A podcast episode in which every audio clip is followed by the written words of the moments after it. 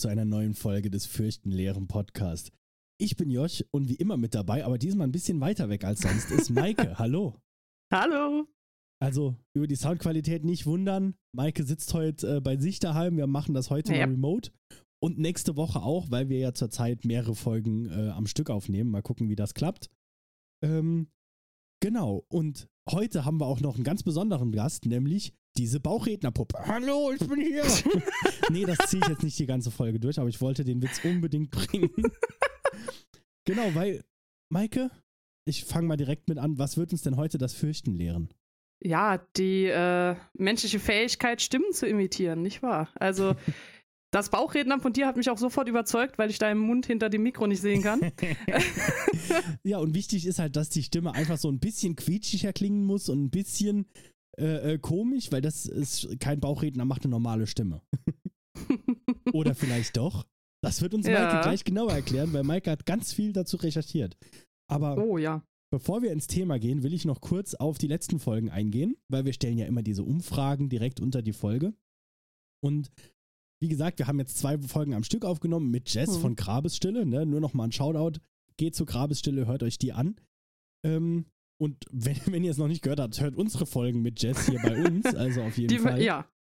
Und ähm, natürlich bei der ersten Folge zu den, äh, zu den ähm, True Crime-Fällen habe ich dann auch einfach mal, ich wollte jetzt nicht fragen, wie findet ihr die Mörder, sind die cool?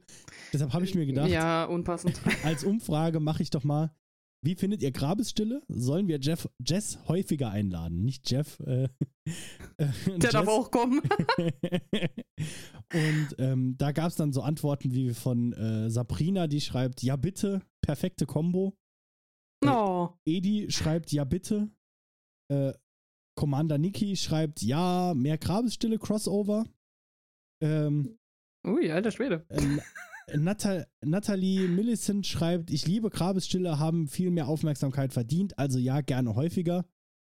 Und auch sehr gesprächig Marcel Jungwirth, der schreibt C. Das so als Okay. ähm, Feedback, also wir müssen Jess nochmal einladen, vielleicht am besten einfach äh, Vielleicht kann sie Brenn auch mal mitbringen. Vielleicht, Vielleicht. vielleicht dann, dann geht's ja richtig rum. Vielleicht sollten wir einfach jetzt mal Jess einfach anrufen. oh nee. oh Gott. Alles für die Klicks. Und, Dann können wir Featuring Grabesstille aufs Thumbnail schreiben. ganz genau. Einfach jetzt ab jetzt jede Folge, am Ende der Folge rufen wir Jess einfach an. ich freue mich, wenn sie in zwei Wochen oder so die Folge gehört hat und mir dann, und mir dann schreibt, nein. dann ist schon zu spät, Jess. Und äh, aber noch zur letzten Folge über Maniac, da habe ich dann gedacht, ja, hier machen wir nochmal eine sinnvolle Frage. Und ich habe gefragt, wie findet ihr die Maniac-Filme? Und da kam als Antwort von Natascha, ich liebe Jess. ja, also Okay, ähm, danke, Natascha. vielleicht sollten wir auch Jess doch nicht weiter einladen, weil ich habe das Gefühl, wir werden ausgebootet. Also nach, nachher ist macht okay. Jess den Podcast ja auch noch. Das wäre eigentlich noch. Die, sie übernimmt das so langsam. So zuerst wird sie immer gefragt, ja, okay, was, was würde uns denn das Fürchten lehren? Irgendwann sitzt sie selbst vor dem Mikro und sagt, was wird mich heute das Fürchten lehren? Mit den Gästen Maike und Josh. und irgendwann nimmt sie ganz alleine auf und macht einfach nur noch Ja. einen Solo-Podcast, wo sie Wissen erklärt. Ich würde ihn mir anhören. Psst, das ist unsere Idee. okay. Aber dann würde ich sagen, gehen wir jetzt endlich ins Thema rein, weil die Leute sind bestimmt schon ganz gespannt, was wir über Bauchrednerpuppen zu sagen haben. Ja, ich hoffe, denn das Thema ist erstaunlich interessant. Ich habe Ja. mich eben schon mit Josh drüber unterhalten, dass man denkt eigentlich gar nicht so wirklich drüber nach und wenn, dann denkt man sich, Bauchreden, das sind die komischen Leute mit den komischen Puppen. Ich lasse ihr Ding machen, ich ignoriere sie einfach. Sie werden von alleine weggehen. Aber nein, es ist ehrlich gesagt schon ziemlich cool. Also, mh, zuerst einmal, was ist überhaupt Bauchreden? Vielleicht fangen wir, fangen wir mit dem einfachsten überhaupt an. ja, also redet da wirklich der Bauch? Fragen wir doch mal so. Nein, das ist tatsächlich nicht das, was passiert. Mist. Ähm, ich ich gehe auch gerne gleich noch darauf ein, was überhaupt beim Bauchreden passiert, aber Definition Bauchreden zunächst einmal ist, jemand nimmt ein unbelebtes Objekt und verstellt seine Stimme ein bisschen und redet dann ohne die Lippen zu bewegen.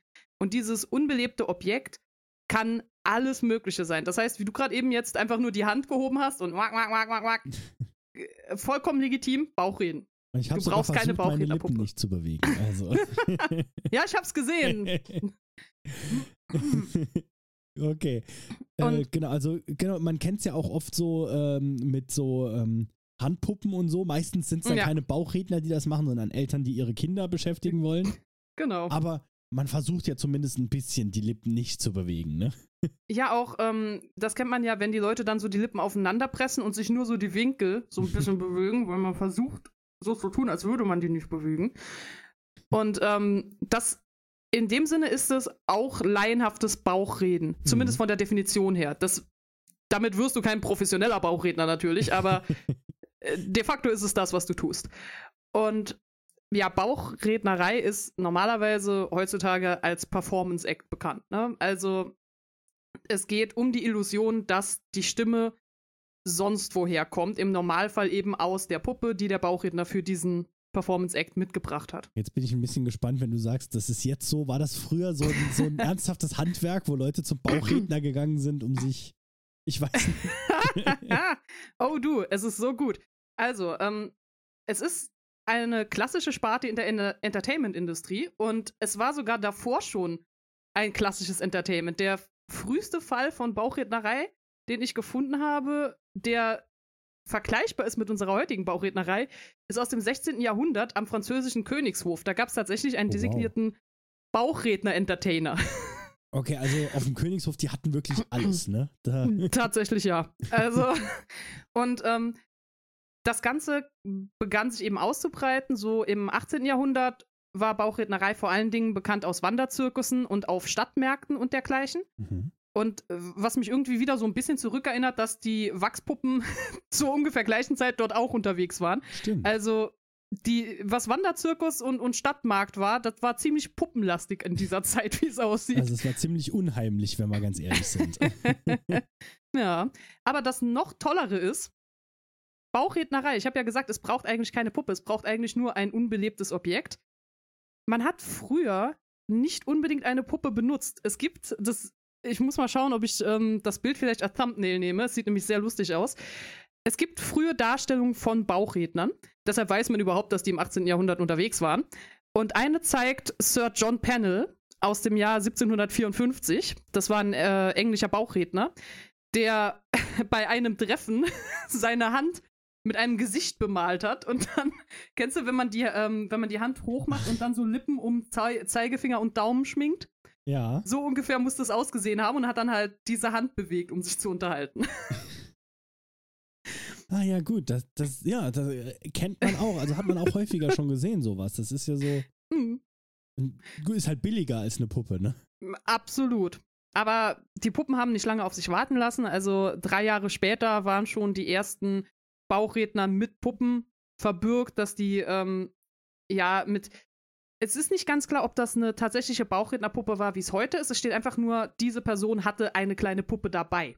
Mhm. Also eine kleine Puppe kann jetzt tatsächlich so ziemlich alles sein. Das kann auch, wenn ich mir jetzt ein Stofftier nehme und mit dem wackle, während ich Bauch rede, das könnte Okay, genauso gut ja, sein. Also es geht noch nicht um diese, diese Technik, diese, äh, wenn wenn man Ja. heute so Bauchrednerpuppen äh, sich mal genauer anguckt, die haben ja teilweise so viele Knöpfe wie Marionetten äh, Seile haben Ja. hinten im, im Rücken drin. Weil Ja, es vor allen nicht Dingen- nur eine Hand rein und auf und zu, sondern Augen bewegen sich, Mhm. ein Arm, da gibt's ja ganz viel, ja. Ich finde auch, ähm, das Interessante an Bauchrednerpuppen ist, so ähnlich wie bei Marionetten, auf den ersten Blick erkennst du, was es ist. Also Mhm. ich, wenn ich eine Puppe sehe, ich kann sofort sagen, ob das eine Bauchrednerpuppe ist oder ob das eine Marionette ist oder, weil diese Mundscharte schon ziemlich, keine andere Puppe hat das. Ja. Außer vielleicht ein Nussknacker. Ja, da ist, da ist jetzt die Frage, ist es eine Bauchrednerpuppe oder ist es ein Nussknacker? Theoretisch könnte man ihn tatsächlich als Bauchrednerpuppe benutzen. Ja, ich, ich glaube, das habe ich sogar auch. Also früher, dann, als man so als Kinder mal, wir hatten auch so einen Nussknacker und dann kann man auch so, macht man den Mund auf und zu und sagt, hallo, ich bin Mhm. hier. So, äh, Genau. geht ja auch, ja.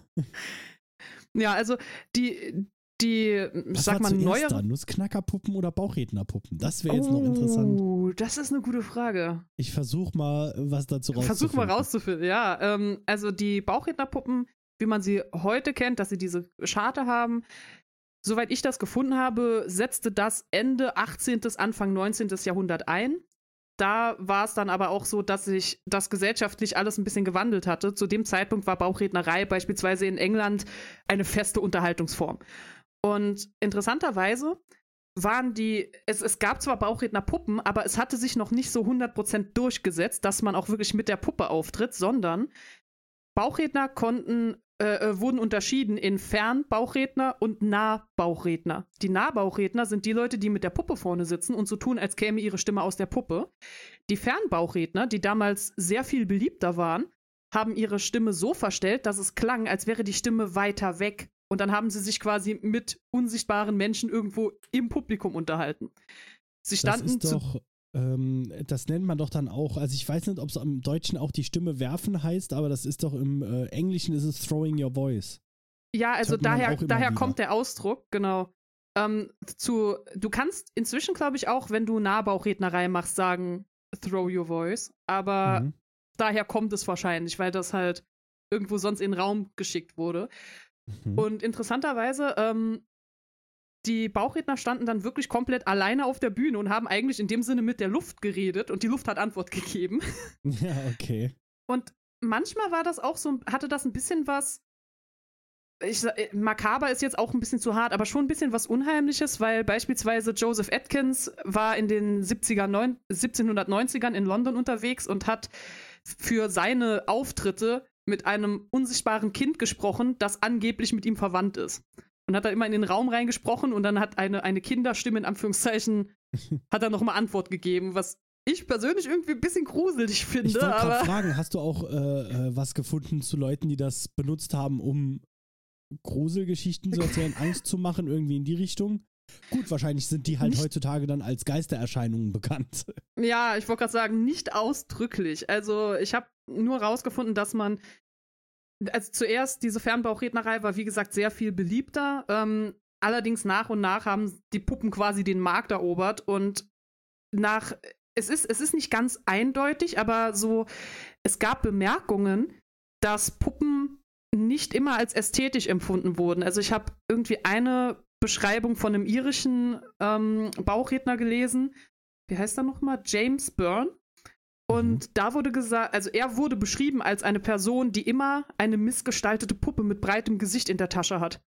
Das, das missgestaltete Puppe? Sorte, lieber Gott. Okay. Ja, das also die, Ja, okay.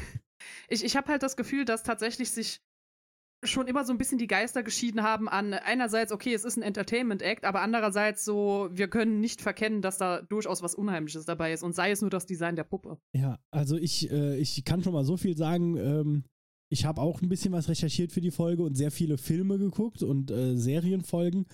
Und es ist einfach, es macht eine Menge aus, auch allein schon, wie die Puppe aussieht, um zu mhm. entscheiden, ob sie gruselig ist oder nicht.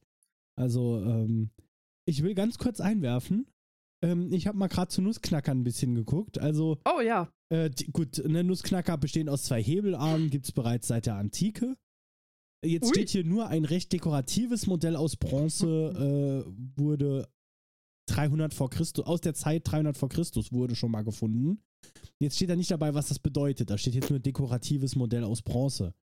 Ähm, das sah auch, schön aus. ja, kann also sein, dass es nicht unbedingt eine Puppe sein soll. Äh, da Vinci soll an Gerät zum Nüsseknacken getüftelt haben. Äh, er entwickelte jedenfalls eine Drehbank zum äh, Drechseln hölzerner Figuren. Mhm. Und äh, es gab bereits im 16. Jahrhundert nachweislich figürliche Nussknacker. Ach krass. Ähm, also Heinrich der, der Achte von England hat seiner Frau Anne, Anne Boleyn einen, einen kunstvoll geschnitzten Knacker geschenkt. Ähm, aber die Blütezeit der kunstvollen Nas äh, Nussknackerfiguren begann im 18. Jahrhundert.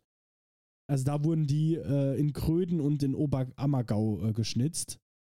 Und ähm, also so ähnlich von der Geschichte an, also die richtigen figürlichen, so wie wir sie jetzt kennen, mhm. sind also aus derselben Zeit wie die Bauchrednerpuppen, etwa bisschen früher. Lustig. Ich, ich, ich meine, ich weiß nicht, ob sowas miteinander zu tun hat, aber es ist zumindest ich, ein schöner geschichtlicher Zufall, wenn schon nichts anderes. Ich würde darauf tippen, dass es halt einfach von der äh, von der ähm, Benutzung, also von der Bewegungstechnik ähnlich ist und halt in der Zeit das am meisten, vielleicht am, am ehesten entwickelt wurde. Weißt du, dass Oh. diese Scharniere, die man braucht, um den Mund Mhm. richtig, dass die in der Zeit rauskamen und richtig benutzt werden konnten. Ja, es ist, es ist doch wie, ähm, das hatten wir doch auch bei den Drechselpuppen, dass man die überhaupt erst herstellen konnte, nachdem man eben maschinell drechseln konnte und nicht jeder diese Puppe einzeln schnitzen musste. Und natürlich, wenn man die billig en, en masse herstellen kann, ähm, dann macht man es auch. Weil das ist ja, Ja. viel dankbarer. Also, ja, das wahrscheinlich durch die Industrie dann beflügelt. Genau. So. Ähm, Aber das war jetzt ein apropos- kleiner Tangent, ein bisschen abweichen Ja. hier. Aber apropos beflügelt, also wir Uh. kommen so in Richtung des Höhepunktes der Bauchrednerei. Das beginnt quasi ab 1830 und wird danach immer beliebter, weil wir befinden uns im Zeitalter des Vaudeville. Und Vaudeville hat mehrere Bedeutungen. Die für uns wichtige ist, dass Vaudeville unter anderem ein Genre des Unterhaltungstheaters war, das sich so 1860er Jahre äh, wirklich weitläufig durchsetzte und dann um die Jahrhundert, äh, Jahrtausendwende, nee, warte, was ist Jahrhundertwende, Entschuldigung, 1900 rum, ähm, am populärsten war. Mhm. Grundsätzlich zeichnet sich das Ganze aus, dadurch, dass es ähm, verschiedene Nummern sind, sowas wie ein bunter Abend, kann man sich drunter vorstellen. Das Ganze hat keine geschlossene Handlung. Die Nummern werden einfach aneinandergereiht. Die hatten eigentlich nicht mal Anfangszeiten, sondern wenn es losging, ging es halt los. Hauptsache, den ganzen Abend über ist jemand Mhm. auf der Bühne, der die Leute bespaßt. Und ähm, es hatte auch so ein bisschen so Zirkuscharme in dem Sinne, nur in einem kleineren Rahmen eben in, ja, ich weiß nicht, ob ich jetzt Bar sagen würde, aber in entsprechenden Cafés und sowas, ne? Mhm. Ja, also in, in einem festen Haus statt diese Zirkuszelte, die dann rumreisen und immer woanders Genau. sind, sondern hier ist es halt dann, du weißt, du kannst jeden Abend das ganze Jahr über genau dorthin gehen und wahrscheinlich mit immer abwechselnden Acts, ne? Also Ja. Hauptsache irgendjemand ist da. Eben drum. Und äh, es gab einen ganzen Haufen verschiedener Darsteller eben. Es gab Musiker, Comedians, Magier, Tierdresseure und Akrobaten. Da kommt dann das Zirkushafte wieder so ein Ja. bisschen raus. Und aber eben auch Bauchredner. Weil ich mir die Akrobaten in so einem, in so einer kleinen Bar, dann in so einem, in, in so einem kleinen, auf so einer kleinen Bühne, wie man sie manchmal sieht, äh, schon interessanter vorstelle. Ja, äh, gut, ich nehme jetzt mal an, wenn das dann so jemand war wie so Schlangenmensch oder Hm. sowas, der dann einfach mal das Bein hinters Ohr legt. Ja, ähm, das ist wahrscheinlich schon interessant zu sehen. Aber nun gut, jedenfalls ähm, das Interessante und Lustige ist, die Bauchredner kamen mit den Puppen zu ihren Auftritten. Allerdings, man darf sich das nicht so unbedingt vorstellen, wie heute Bauchrednerei ausgesehen hat, denn es gab noch nicht so 100% einen etablierten Bauchredner-Act, sondern jeder Bauchredner hat quasi mit der Puppe seine eigene Sache, sein eigenes Ding gemacht. Und Puppen wurden ganz häufig dann auch für spezifische Acts angefertigt. Zum Beispiel gab es ähm, einen Bauchredner, der eine Lachpuppe hatte, in Anführungszeichen gesetzt. Ähm, die Puppe war für nichts anderes gut, also sie konnte mit dem Fuß bedient werden. Die war nur dafür gut, den Mund auf und zu zu klappen. Mhm. Und wenn sie den Mund aufgeklappt hat, dann hat sie, also hat der Bauchredner getan, als würde sie lachen, damit Mhm. das Publikum weiß, dass das gerade ein Witz war. Also es Okay. war in dem Sinne der, der, der Laugh-Track der damaligen Zeit. Und also äh, so, äh, es gab, wie gesagt, einen ganzen Haufen bunter Verwendungsmöglichkeiten. Aber jetzt stell dir vor, du bist, äh, du kannst Bauchrednern, du bist gut genug, um das zu machen und du nutzt es, um bei einer Puppe und du kannst noch so eine Puppe bauen oder vielleicht hast du die auch Ja. gekauft, keine Ahnung, viel Geld für so eine Puppe ausgegeben und du nutzt es nur, um den Mund auf und zu zu machen, dabei, Mhm. was man halt auch ohne Bauchrednern, vielleicht konnte er auch nicht Ja. Bauchrednern, konnte wirklich nur. Also er hatte, äh, ich weiß nicht mehr seinen Namen leider, also er hatte einen ganzen Haufen verschiedene andere Puppen auch noch. Er hatte irgendwie so sich über die Jahre hinweg so ein Ensemble aufgebaut. Da standen irgendwie drei oder vier Puppen vor ihm. Und er hat die, ich weiß nicht, ob er sie alle mit den Füßen bedient hat, aber diese Lachpuppe zum Beispiel war wirklich nur, um sie mit dem Fuß zu bedienen. Und ich nehme mal an, wenn er die anderen mit den Händen bedient hat, konnten die auch tatsächlich Ah, und da hat er Dinge quasi, tun. hat er quasi so Mhm. ein, also gut, dann ist es ja schon wieder beeindruckender, wenn er quasi äh, äh, mehrere, also wirklich so fünf Figuren oder halt drei Figuren gleichzeitig steuert. Ja. Äh, das ist ja dann nochmal ein anderes Level, okay. Ja. Ähm, und hier kommt dann Fred Russell ins Spiel. Fred Russell ist ein, einer der, der wichtigsten, wenn nicht sogar der wichtigste Name im Bauchrednertum. Ähm, und es ist sein Künstlername. Ich habe seinen echten Namen nicht mal aufgeschrieben, weil er ist eigentlich auch überall als Fred Russell bekannt oder als Onkel Fred, wie man ihn damals auch genannt hat. Okay. Mm. 1886 begann er seine Auftritte im Palace Theatre in London und er gilt als der Vater des modernen Bauchredner-Acts. Er war damals schon sehr ähm, bemüht, sich mit anderen Bauchrednern kurz zu schließen, ihnen zu helfen und sich mit ihnen zu beraten. Und das Interessante ist, dass er das etabliert hat, was wir heute als Bauchreden kennen. Nämlich, du hast eine Puppe auf deinem Schoß sitzen oder auf deinem Bein mhm. und du redest einfach nur mit dieser Puppe. Der Gag des Bauchredner-Actes ist also euer Dialog miteinander. Der Dialog ist schnell, ist scharf gesprochen, ist sehr comedy-lastig und die Puppe ist die Person, die die Punchlines bekommt, weil du bist der Straight Man. Du mhm. bist der Normale, mit dem sich das Publikum identifizieren soll. Was ja Sinn macht, weil so eine Puppe ja schon grundsätzlich irgendwie ein bisschen äh, mhm. äh, wacky aussieht. Ja, exakt. Und er war mit dieser Art von Auftritt so erfolgreich, dass andere Bauchredner sich das halt einfach bei ihm abgeschaut haben und dann wurde quasi sein Act als das etabliert, was wir heute, was wir, wenn, wenn jemand sagt, ich mache Bauchreden, stellen wir uns jemanden vor, der diese Art von Act macht. Mhm. Und tatsächlich war es damals auch so, dass man wohl echt gut Geld verdienen konnte, wenn man Bauchredner war. Also ich habe hier ähm, von einem Bauchredner Arthur Prince gelesen, der wohl so beliebt war zu seiner Zeit, dass er der bestbezahlteste Entertainer war. Okay. Der diese Musik, äh, die haben ja so kleine Music Halls dann auch gehabt, wo man mhm. eben auch dieses bunte Programm macht und ihm hat man am meisten bezahlt, damit er kommt. Also, okay. ja, krass. Bauchreden war schon, es, es war eine der beliebtesten Formen, wie es aussieht. Äh, Okay. Man, hat, man ja. hat sehr viele Namen auch von damaligen Bauchrednern. Beispielsweise ähm, habe ich den Craig Lester gefunden. Das ist die Person, die das Wassertrinken beim Bauchreden erfunden hat. Okay. Hast und, du da rausgefunden, ähm, wie, also, wie ist denn da der Trick? Nein, das habe ich gesucht und das habe ich noch nicht rausgefunden. Vielleicht, äh, vielleicht muss ich noch mal ein bisschen tiefer suchen, aber ähm, ganz ehrlich, das wäre sowas, wenn ich ein Bauchredner wäre, würde ich das auch nicht verraten. Weil ich erkläre später, wie Bauchreden funktioniert und deshalb verstehe ich nur umso weniger, wie man dabei Wasser trinken kann. Ähm, aber, aber, ich habe noch naja. eine Frage zu dem, was du gesagt hast. Also, ähm, weil es gibt ja noch das englische Wort äh, für Bauchrednerpuppe, den mhm. Dummy. Mhm. Ähm, jetzt bin ich natürlich nicht ganz sicher, aber kommt das vielleicht dann daher, dass die Puppe der die Witzfigur ist und die Witze abkriegt? Weißt du dazu ich, was? Oder ob vielleicht kommt die Beleidigung Dummy vielleicht sogar von der Puppe? Ich weiß gar nicht, wie. Ich bin, ich bin mir nicht sicher, wie das ist. Also, also, ich meine, es würde für mich Sinn machen, dass man Dummy dazu sagt, weil diese Comedy-Routine mit reingedacht ist. Allerdings mhm. habe ich auch öfter gefunden, dass wohl als Bauchredner ähm, drauf bestanden wird, dass es kein Dummy ist, sondern eine Ventriloquist-Figur. Okay. Und ähm, dass, dass manche Leute da ein bisschen picky sind. Vielleicht, weil Dummy ein bisschen pejorativ klingt, ne? Mhm. Aber okay. ich bin mir nicht ganz sicher. Ja. Gut, dann weiter Nun. in deinem Text. Jedenfalls, wir kommen quasi jetzt auf 1900 zu und 1900 und die Zeit drumherum war quasi so die Sternstunde des Bauchredens. Also ähm, die Puppen in der Folge von ähm, Fred Russell sitzen inzwischen nicht mehr auf irgendwelchen Tischen oder, oder auf irgendwelchen Props, sondern normalerweise auf dem Schoß des Bauchredners. Sie haben schlaue Sprüche, sie erzählen lustige Dinge. Ne? Wenn mhm. du einen Bauchredner bestellst, du weißt, es wird ein guter Abend. Und die Puppen bekommen inzwischen Stage-Make-up.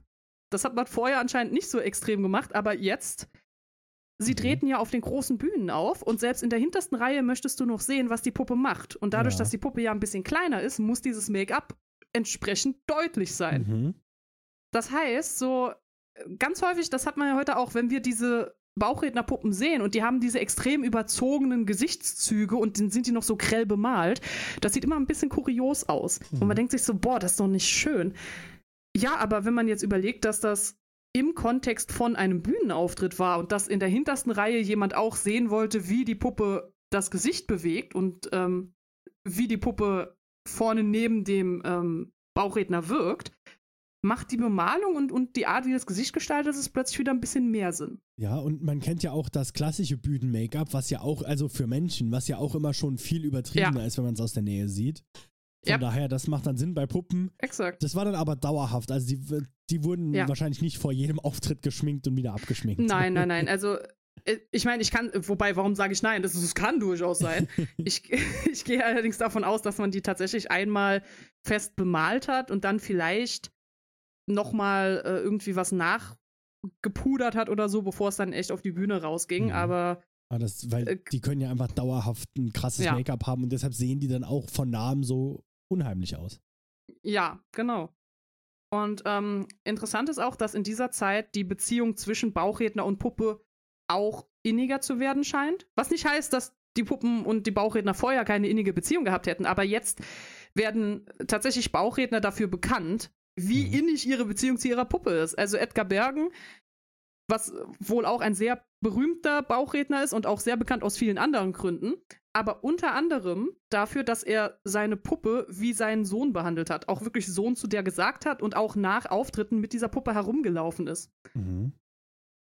Und das Ding ist tatsächlich kurios. Es war beinahe lebensgroß und konnte halt tatsächlich selbstständig, äh, was heißt selbstständig, aber konnte tatsächlich laufen, was es nur noch merkwürdiger gemacht hat. Oh wow, okay, dazu habe ich nämlich auch äh, einen Film, aber ähm, das äh, klingt dann schon wieder äh, richtig so horrorgruselig. Gibt's davon ja. Aufnahmen? Bestimmt, oder?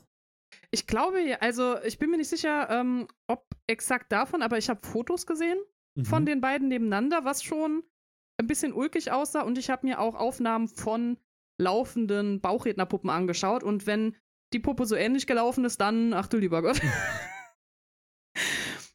okay, ja. Ja, und dann kommen wir aber allmählich in die 1930er, das Ende des Vaudeville und ähm, was ist jetzt mit den Bauchrednern? Also in den 30er Jahren, ich meine, in Amerika war das eh so ein Ding, ne? Da war Zeit der großen Depression, da war Zweiter Weltkrieg, das äh, Vaudeville verlor immer mehr mhm. an Einfluss und schließlich hat es sich damit komplett erübrigt. Interessanterweise nicht die Bauchredner. und ich, ich finde es so lustig, weil ähm, der Edgar Bergen, der ging ins Broadcasting, was für mich irgendwie nicht wirklich Sinn macht, weil er war ein Bauchredner und wurde bekannt durch ein Radioprogramm. Okay. Ich meine, ja gut. also ich meine so grundsätzlich die Witze, also das Bauchrednen macht einen Teil davon, aber es ist ja auch einfach so ein Comedy-Programm, ne, in den meisten Fällen. Ja, ja. Also theoretisch, wenn das zwei Leute da sitzen und sich gegenseitig zur Sau machen, würde genauso funktionieren. Vielleicht Prinzipiell ja. Aber, aber es ist halt lustig für mich, dass, dass ja, ja. der Bauchredner, der also, aber er und seine Puppe wurden, wurden bekannt als, als Radio-Hosts quasi. Was unsere Zuhörer ja nicht wissen, Maike existiert ja auch gar nicht, sondern ist meine Bauchrednerfigur. Oh Gott, ich bin ein echter Junge. ja, also er war, und man sollte auch dazu sagen, dass der Bergen auch als äh, Radio-Host wirklich sehr beliebt war. Also tatsächlich wohl an den Abenden, an denen das Programm lief, war es auf Nummer 1 der Beliebtheitsskala. Also mhm. okay. er war wirklich.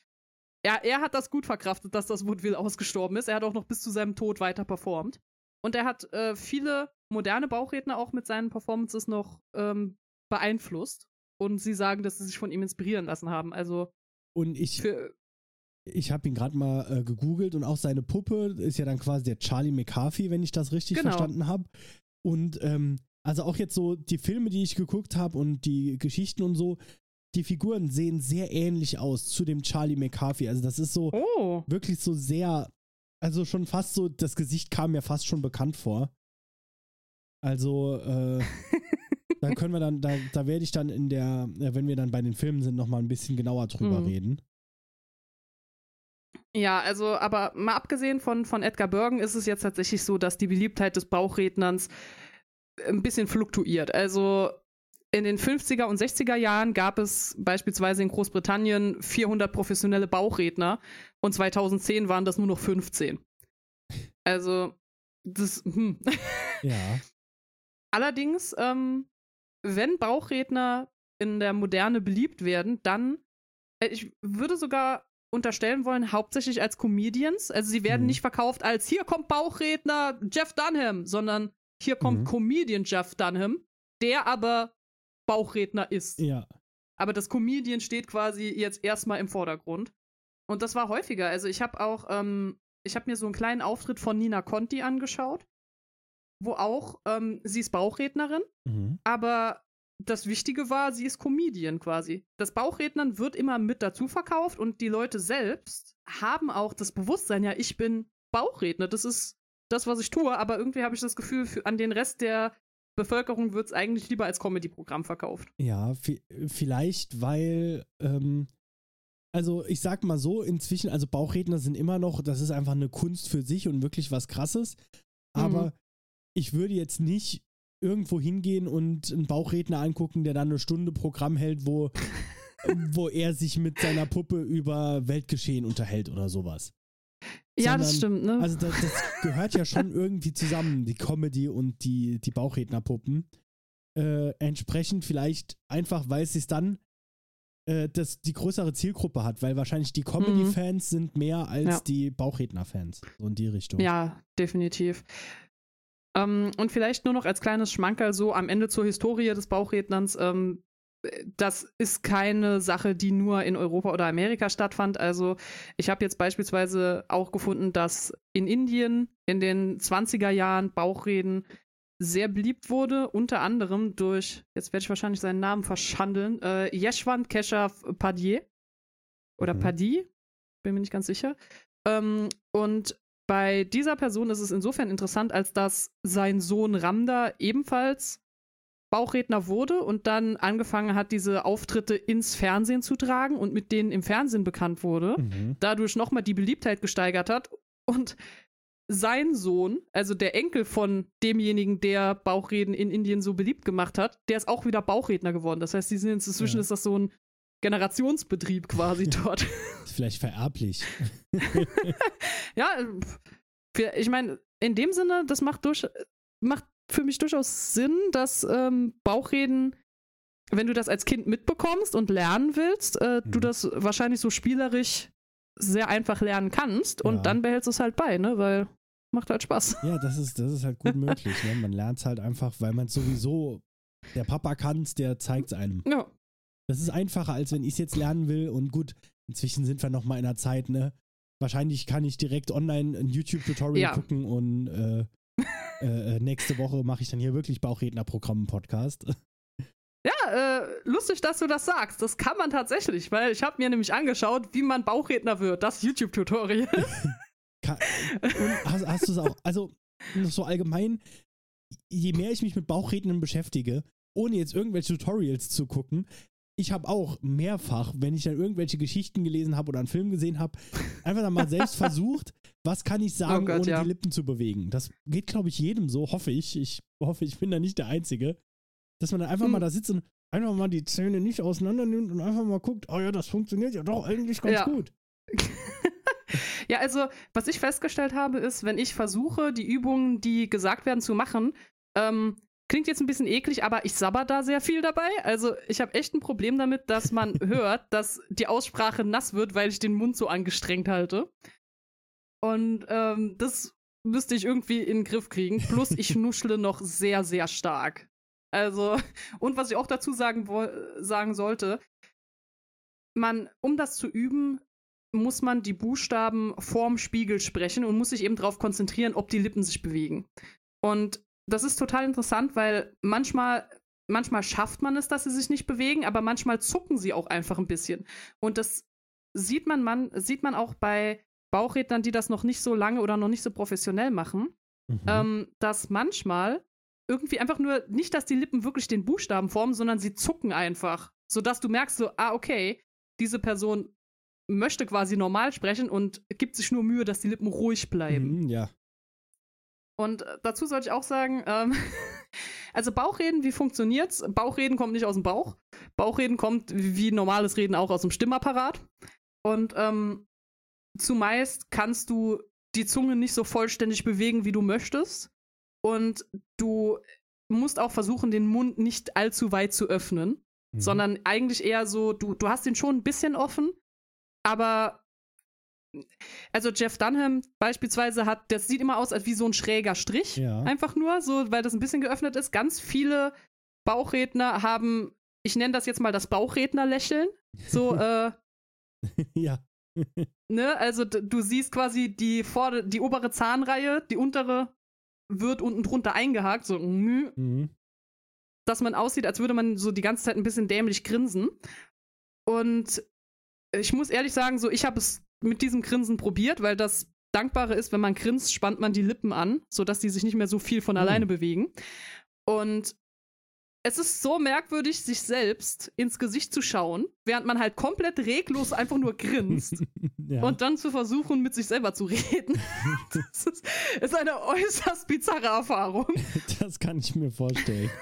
deshalb, deshalb wird ja auch immer bei, deshalb gibt es ja auch die Bauchrednerpuppen, die sind dann sehr hilfreich, weil, also gerade wenn du dann so eine Übertragung im Fernsehen oder so guckst, das übrigens auch nochmal so auf dieses, ähm, im Fernsehen, so alt bin ich nicht, auf YouTube, äh, äh, äh, meistens, ähm, wenn man das auch nochmal in die Richtung, dass es Comedy-Programm ist, wenn du äh, so einen Bauchredner auf YouTube oder irgendwo guckst, wo er hm. live aufgetreten ist, da wird super oft auf die Puppe auch wirklich ja. gezoomt. Also da ist dann das Bauchreden, der könnte auch die Lippen bewegen, du würdest es in dem Moment gar nicht merken, weil sowieso mm. der Fokus liegt auf der Puppe. Also, ähm, weil, weil ja, halt, wenn man sich mal ein bisschen, äh, also ein bisschen mehr damit beschäftigt, wie halt wir jetzt. Ich habe auch ein paar Videos dann so geguckt, wo Leute Bauchrednern und so. Und ich habe halt dann irgendwann angefangen, mir immer die Bauchredner anzugucken, wenn die Puppe spricht. Und mm. das mhm. ist, äh, die haben immer denselben Blick drauf, ne? Ja, ja, exakt. Und ähm, ja, also man sollte auch dazu sagen, so wie macht man das jetzt aber beim Reden? Ähm, für bestimmte Buchstaben muss man seine Lippen nicht bewegen. Für bei denen ist das sehr einfach. Also ich glaube, ja gut, alle Vokale. So ziemlich, ja, so ziemlich jeder oh, Vokal i, i, braucht. Oh, oh. Ja.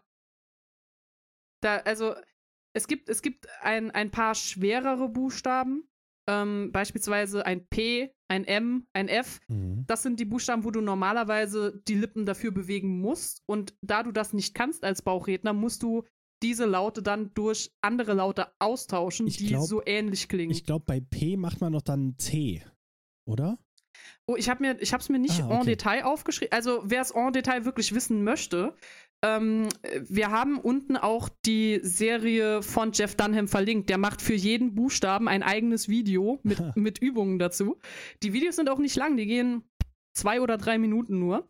Bei, ähm, beim, ich weiß gar nicht, ich glaube, beim B muss man entweder ein G oder ein D nehmen mhm. und bei P auch irgendwas in die Richtung. Ja. Also die sind da, ist da alles ziemlich ähnlich. Bei M nimmt man, glaube ich, ein N sodass man mhm. anstatt Mexiko Mexiko sagt. Aber äh, macht man dann noch irgendwas mehr? Weil ich meine, das würde ja auffallen, wenn der Mexiko hm. sagt. Also. Das ist der Clou. Also, der Jeff Dunham sagt in seinen Videos: Stelle dir vor, du sprichst ein, äh, ein M, aber sprich in Wahrheit ein N. Und das war ein super merkwürdiger Tipp. Da habe ich mich nur am Kopf gekratzt, weil ich mhm. dachte, ist doch egal, was ich denke. Ich spreche trotzdem den anderen laut, aber okay. Und an anderer Stelle habe ich aber gefunden, so genau hören wir nicht zu. Solange jemand schnell und flüssig spricht, reicht es, wenn diese, Buchst äh, wenn diese Laute nah genug rankommen. Und deshalb hast du, ähm, ich glaube, irgendwie, wie heißt es, a Bottle of Gear, mhm. wenn du äh, statt a Bottle of Beer. Und wenn man das aber oft genug und schnell genug eingesprochen okay. hat, ja, irgendwann hat man das drauf, dass sich das mehr nach einem B anhört. Okay, das, äh, da, das klingt. Ich habe nämlich gedacht, ich hätte auch mal aufgepasst und so ein bisschen versucht drauf zu achten und es wäre mir gar nicht aufgefallen, aber nee. ich, also, jetzt will ich ja direkt nochmal so irgendwie direkt hier äh, irgendwas einspielen und gucken, ob es tatsächlich so ist, aber das machen wir jetzt nicht, dafür haben wir nichts vorbereitet. Mhm. Vielleicht, wenn wir mit der Folge fertig sind, gucke ich mir das mal an. Ja, also das ich kann es mir auch nicht so hundertprozentig erklären. Ich glaube, es gibt da eine größere Wissenschaft dahinter, aber ich bin noch nicht so ganz auf das Geheimnis gestoßen, weil was ich sagen muss, ich habe die Übungen, die der Jeff Dunham da auf der Webseite sagt, die habe ich auch tatsächlich gemacht. Und ähm, die, du kannst sagen, bei 90% der Übungen wäre ich 1A durchgefallen, das konnte ich gar nicht. ähm, ich, ja klar, ich meine, muss man auch üben. Also länger als zwei Minuten nach einem Video. Aber ähm, dass ich weiß, dass bei dem F, ich weiß leider nicht mehr den, den Übungssatz, den er gesagt hatte, aber das F muss man durch ein TH-Laut ersetzen. Und da ist mir aufgefallen, so bei allen anderen Buchstaben war ich echt furchtbar. Aber bei dem F-Laut, das hat aus irgendeinem Grund sehr gut funktioniert. Und das klang auch in, also soweit wie ich mich gehört habe, es klang nach einem F. Und ich so, oh, wie kommt das denn zustande? also, hm. Ja, okay. Ja gut, ich meine, das äh, TH ist ja sowas dazwischen, ne? Das ist ja also, Ja. ich meine, wenn man es nicht gut kann, sagt man einfach S. Aber wenn, äh, äh, es ist ja so eine Mischung aus F und F und Ja. Und ich, ich würde nicht mal sagen, dass ich so gut THs sprechen kann. Vielleicht hat mir tatsächlich geholfen, dass ich die Lippen dabei nicht bewegen durfte. Vielleicht. Ja, aber äh, das, der zweite Punkt, den man vielleicht auch jetzt noch dazu sagen sollte, das hast du ja auch schon angesprochen, ist beim Bauchredner normalerweise wird die Stimme verstellt. Mhm. Entweder wird sie, also sehr häufig wird sie höher, manchmal, gerade bei, äh, bei Bauchrednerinnen, die machen die Stimme ein bisschen tiefer. Der Clou ist ganz einfach so, dass theoretisch muss man das nicht machen. Theoretisch kann man sich einfach mit sich selber unterhalten. Aber das sieht natürlich in einem Comedy-Auftritt dann ein bisschen blöd aus, beziehungsweise hört sich blöd an, weil jemand merkt, ob das dieselbe Stimme nochmal ist, nur ein bisschen dumpfer. Und damit die Illusion aufrechterhalten wird, muss man dann eben schauen, dass man entweder höher oder tiefer geht mit der Stimme.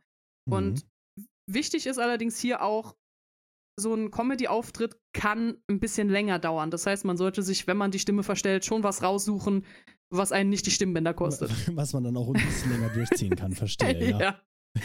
Ja, okay. Und interessanterweise, das ist das ganze Geheimnis vom Bauchreden, wenn man so will. Also, wie gesagt, diese Jeff Dunham-Videos, zwei bis drei Minuten. Es gibt insgesamt zehn Stück. Man kann eigentlich in einer halben Stunde lernen, wie Bauchreden funktioniert. Man kann es dann noch nicht, man, muss es dann noch üben, aber die Grundlagen die- hat man. Genau, die Grundlagen gehen recht flott. Ähm, deshalb gehe ich jetzt auch einfach sofort weiter zu dem Part, der für uns natürlich am interessantesten ist, nämlich den Puppen. Äh, ich hätte noch eine Frage. Hast du dazu auch was gefunden zu dem äh, dann zu dem Voice Throwing? Also wenn man Ähm, ah, wa warum es äh, manchmal weiter weg ja klingt. genau. Ja, ähm, oh ja, stimmt, das, das hätte ich vielleicht auch noch dazu erklären sollen. Also, soweit ich das verstanden habe, du kannst im Stimmapparat einen gewissen Druck aufbauen. Ich weiß leider nicht wie, das hat sich mir nicht so ganz erschlossen. Ähm, du kannst Druck aufbauen auf deine Stimmbänder und je mehr Druck du aufbaust, je mehr du, äh, desto mehr dämpfst du deine Stimme und desto mehr klingt es danach, als käme sie von irgendwo anders im Raum. Okay, verstehe, ja. Ja, ich, ich bin mir nicht ganz sicher, äh, wie gesagt, wie genau es funktioniert. Also, wenn mir jemand sagen würde, mach das mal vor, ich, ich könnte es nicht. Aber, Ah, es, es aber macht, das es ist zumindest Sinn. so- Es, es klingt Ja. logisch. Gut. Okay, dann, darfst aber, du jetzt zu den Puppen gehen. Ja, hurra! ähm, die Bauchrednerpuppen. Theoretisch braucht man sie nicht für, fürs Bauchreden, soweit waren wir ja schon. Ähm, es gibt tatsächlich auch Bauchredner oder gab Bauchredner, die eben stattdessen Pantomime gespielt haben und dann die Geräusche, die der Pantomime hört, Bauch geredet haben quasi. Mhm. Aber uns interessiert natürlich, was, was ist es mit diesen Bauchrednerpuppen. Genau, wir reden ja über Und- Puppen und nicht über Menschen. Genau. ähm, das Interessante ist, dass die Puppen insofern notwendig sind, in Anführungszeichen, als dass sie, wie du gerade eben auch schon gesagt hast, vom Gesicht des Bauchredners ablenken Mhm. und eben wie magisch belebt rüberkommen müssen, damit wir auch wirklich glauben, dass aus dieser Puppe die Stimme kommt. Mhm. Das ist auch, das kennt, das kennt wahrscheinlich jeder, der mal irgendwie so getan hat, als würde ein lebloser Gegenstand sprechen. Wenn man diesen Gegenstand in der Hand hat, wackelt man normalerweise ein bisschen damit. So instinktiv, um anzuzeigen, dieser Mhm. Gegenstand spricht gerade. Und dieser Instinkt, dass etwas, was lebendig sein soll und was redet, sich dabei ein bisschen bewegen tut, Mhm. das ist eben quasi auch der Hauptmechanismus hinter diesen Bauchrednerpuppen. Ähm, traditionell sind die mit einem harten Holzkopf gefertigt, weil der muss immerhin ein paar Auftritte durchstehen. Der Körper der Puppe ist ein weicher Stoffkörper, der kann wirklich wattiert sein oder der kann aus Schaumstoff sein, der kann aus Pappmaché sein. Es gibt auch Puppen, die in Anführungszeichen aus erhärtetem Holzbrei sind. Das klingt für mich ein bisschen nach, ähm, wie wir heute gepresste Spanholzplatten oder sowas haben, um das, die wirklichen Holzplatten zu ersetzen. Also wahrscheinlich war der Holzbrei einfach ein bisschen dankbarer als äh, die anderen Materialien, ein bisschen Mhm. günstiger in der Herstellung. Ähm, mit der neueren Zeit kamen weitere Materialien dazu. Das ist genauso, wie sich die Puppe allgemein entwickelt hat, so natürlich auch die Bauchrednerpuppe, also Latexpuppen, Neoprenpuppen, Puppen mit Fieber, äh, Fiberglas und allem anderen, ähm, you name it. Es entscheidet sich inzwischen ehrlich gesagt ein bisschen an der Funktionalität. Was will ich, dass die Puppe kann? Und dann gucke ich, aus welchem Material muss sie gemacht sein. Mhm. Es gibt die Puppen in verschiedenen Größen. Also es gibt ganz kleine von 30 Zentimetern bis wirklich zu Überlebensgröße. Die bekanntesten Puppen, was, was wir uns heute so geläufig vorstellen, sind so 80 Zentimeter bis einen Meter groß ungefähr. Haben so eigentlich die Maße eines kleinen Kindes, wenn man will. Und man, man kann gar nicht oft genug sagen. Also das Interessante, also Bauchrednerpumpen sind tatsächlich super faszinierend. Ähm, du hast eine Puppe aus einem bestimmten Zweck. Mhm. Also es, es muss mechanisch wirklich darauf getuned sein, die Dinge zu tun, von denen du willst, dass diese Puppe es macht. Aber zeitgleich, die Puppe muss ästhetisch sein. Die Puppe muss in einem Auftritt überzeugen können. Also hast du in diesen Bauchrednerpuppen eine Schnittstelle zwischen, was kann diese Puppe mechanisch und was, wie sieht diese Puppe dabei aus? Mhm. Und ähm, was ich gefunden habe, ähm, die McElroy-Brüder sind wohl besonders bekannt immer noch dafür, dass sie so großartig Puppen hergestellt haben. Ähm, teilweise hatten sie wohl Puppen, die bis zu 15 verschiedene Gesichts- und Kopfbewegungen machen konnten. Und für alle diese 15 Bewegungen im Inneren kleine Schalter und Fäden angebracht hatten. Das heißt, ähm, eine Bauchrednerpuppe wird normalerweise nur mit einer Hand gespielt, so im Grundsatz. Mhm.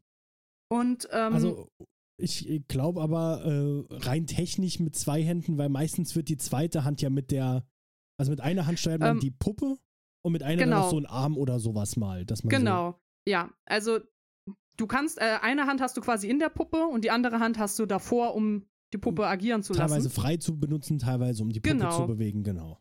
Genau. Und ähm, um die Puppe eben aus ihrem Inneren zu steuern, der Kopf sitzt auf einem Holzstock an diesem Holzstock sind verschiedene Hebel und Schnüre angebracht. An den Schnüren kann man ziehen, die Hebel kann man betätigen und je nachdem, was man eben klickt und wie man daran klickt, bewegt sich die Puppe entsprechend. Und ähm, es gibt, je nachdem, also ich habe ja gesagt, die eine Puppe, diese Lachpuppe, die hatte beispielsweise Pedale, weil man wusste, die steht einfach nur links neben mir und irgendwie muss ich deren Kopf aufklappen lassen, dann kann ich die Puppen auch mit dem Fuß steuern. Ähm, mhm. Dadurch, dass diese Puppen technisch so versiert sein müssen und dass die so viele kleine Details brauchen, scheinen die auch echt ein bisschen teuer zu sein. Also ich habe ähm, nicht noch mal genauer nachrecherchiert. Ich habe mir, ich habe mich an ein Interview mit einer Bauchrednerin gehalten, die in dem Interview gesagt hat, dass sie für ihre Puppen eigentlich immer mindestens 450 Dollar bezahlt, dass sie aber sehr wohl weiß, dass es teurere Puppen gibt, die ab 1000 Dollar und aufwärts gehen. Mhm. Je nachdem eben, was die Puppe alles können muss, brauchen muss, etc. Ja. Also da, ich habe auch mal, ne, als ich dann so angefangen habe zu recherchieren, so ein bisschen, habe ich einfach mal geguckt, was kostet sowas eigentlich? Und ja, also da war nichts, was ich mir jetzt einfach hm. so kaufen würde. Also oh, es ist ja. auch tatsächlich so, ähm, jetzt mal ganz doof gesagt, selbst auf eBay Kleinanzeigen oder so gibt es da jetzt nicht eine riesige Auswahl. Also ich glaube, da muss man tatsächlich zu einem Fachmann, Puppenbauer, ja. die, also das sind dann meistens, es werden, glaube ich, wenig Bauchrednerpuppen ähm, äh, Fabrik gefertigt. Also ja. so mit ja. vom. Band, sondern das ist meistens halt wirklich was anderes. Man muss auch dazu sagen, dass das stand nirgendwo explizit, aber bei der Recherche, was mir aufgefallen ist, ist ganz, ganz häufig, sind die Bauchredner auch die Hersteller der Puppen. Also, mhm. ich meine, das macht natürlich Sinn, dass ein Bauchredner sagt, ich weiß ganz genau, was die Puppe können muss. Ich weiß auch ganz genau, was ich fähig bin zu steuern. Also baue ich es einfach selbst ein bisschen zusammen. Genau. Und, Und dann kann es auch jeder quasi auf seine genaue richtig. Art, was man braucht. Vielleicht will man, also es gibt ja auch ganz oft, dass die Leute dann eine Idee für einen Act haben, äh, der ein bisschen was anderes ist. Jetzt zum Beispiel bei Jeff Dunham, der hat doch diese Jalapeno on a Stick die ja auch nochmal, das ist ja einfach nur ein Stock mit ne, ja. und äh, der muss ganz andere Sachen können als eine Puppe, ja. wo man halt den ganzen Arm drin hat, so. Ja, nee, es stimmt. Exakt das. Und das Interessante, was man jetzt noch so über das Bauchrednern mit einer Puppe erwähnen sollte, ist, während der Bauchredner seinen Act macht und diese Puppe da hat, muss der Bauchredner selbst aussehen, als tue er überhaupt nichts, während er eigentlich voll auf beschäftigt ist und auch sehr konzentriert ist. Deshalb, ähm, wo du auch gesagt hast, ne, wenn man die Bauchredner selbst während diesen Acts anschaut, ist das total interessant, dass die sich, während sie die Puppe steuern, sehr häufig selber gar nicht so wirklich bewegen, weil sie sich echt konzentrieren müssen darauf, in der Puppe alles zu steuern und dafür hat man nur eine Hand. Also laut dem Interview mit der, mit der Bauchrednerin, das erste, was müde wird beim Bauchreden, ist die Hand und nicht der Mund. ja, okay. ähm, das zweite, was ich irgendwie sehr schön fand, ist, es gibt zwei große Tricks der Bauchredner, die sie brauchen. Das eine ist Lebendigkeit und das andere ist Timing. Lebendigkeit ist, die Puppe muss auch dann lebendig wirken, wenn sie gerade nicht mit Sprechen dran ist. Das heißt, selbst wenn die Puppe gerade nichts machen muss, musst du als Bauchredner aber trotzdem, du musst wirken, als würdest du einfach nur normal reden, aber du musst währenddessen diese Puppe weitersteuern und du musst schauen, dass die Puppe den Kopf dreht oder Leute anschaut oder sich ein bisschen nach links und rechts lehnt, einfach nur damit es weiterhin aussieht, als wäre sie lebendig. Weil stell dir mal vor, wie merkwürdig das wäre, wenn ich mit jemandem rede und wenn, wann immer die Person nicht mit Reden dran ist, wird sie einfach starr, wie in diesen alten Point-and-Click-Adventures mit den Videos. So. Oder noch besser bei so einer Puppe, die lässt dann so den Kopf hängen und ja, so, äh, schaltet so kurz ab. Haben, genau, und dann würde der ganze Act einfach nicht mehr funktionieren. Ja.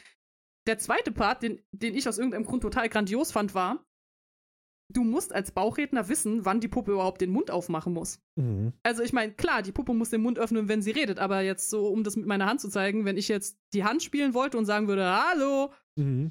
und die Hand einfach während dem gesamten Hallo den Mund offen hat, ist das nicht wirklich überzeugend. Dann weiß ich, die Hand hat das nicht gesagt. Wie kann ich machen, dass das überzeugend aussieht? Der Clou ist, du musst die Silben zählen. Für jede Silbe muss einmal der Mund aufgemacht werden. Das heißt, Hallo, funktioniert viel besser, sieht sofort richtiger ah, aus. Okay. Bedeutet aber auch, dass du, während du die Puppe steuerst und deine Stimme verstellst, noch die Silben zählen musst, um zu wissen, wie oft der Mund auf und zu gehen muss. Okay. Ich meine, gut, der, der Part, der wird sich dann ja wahrscheinlich mit deinem Programm quasi relativ schnell verinnerlichen. Also ich nehme ich an, dass, dass, die nicht jedes Mal zählen, während sie spielen, wenn sie den, denselben Auftritt zum hundertsten Mal machen. Da, da hat sich das äh. ja hoffentlich zumindest so ein bisschen gefestigt. Ja, doch. Aber das ist so im Großen und Ganzen die wichtigen Parts zur Bauchrednerpuppe. Und erstmal war ich dann hier fertig. Und dann habe ich gedacht, so, hm, machst aber mal noch ein bisschen Recherche. Und dann bin ich auf das eine und einzige Bauchrednermuseum in Wendhaven gestoßen. Mhm. Das bekommt seinen eigenen Punkt in dieser Folge, weil dieses Museum wirklich toll war. Ähm, das ist ein Museum, das sich einzig und allein aufs Bauchreden spezialisiert hat. Und diese Leute sind super bemüht. Die haben einen YouTube-Channel, der wird auch unten in die Quellen verlinkt, wo sie ähm, Exponate aus ihrer Kollektion auch tatsächlich vormachen, wo ähm, in Puppen hineingefilmt wird. Also wen wirklich interessiert, so wie, hat, wie sieht das im Inneren aus, wenn da irgendwie ein Hebel geklickt wird und sich was bewegt.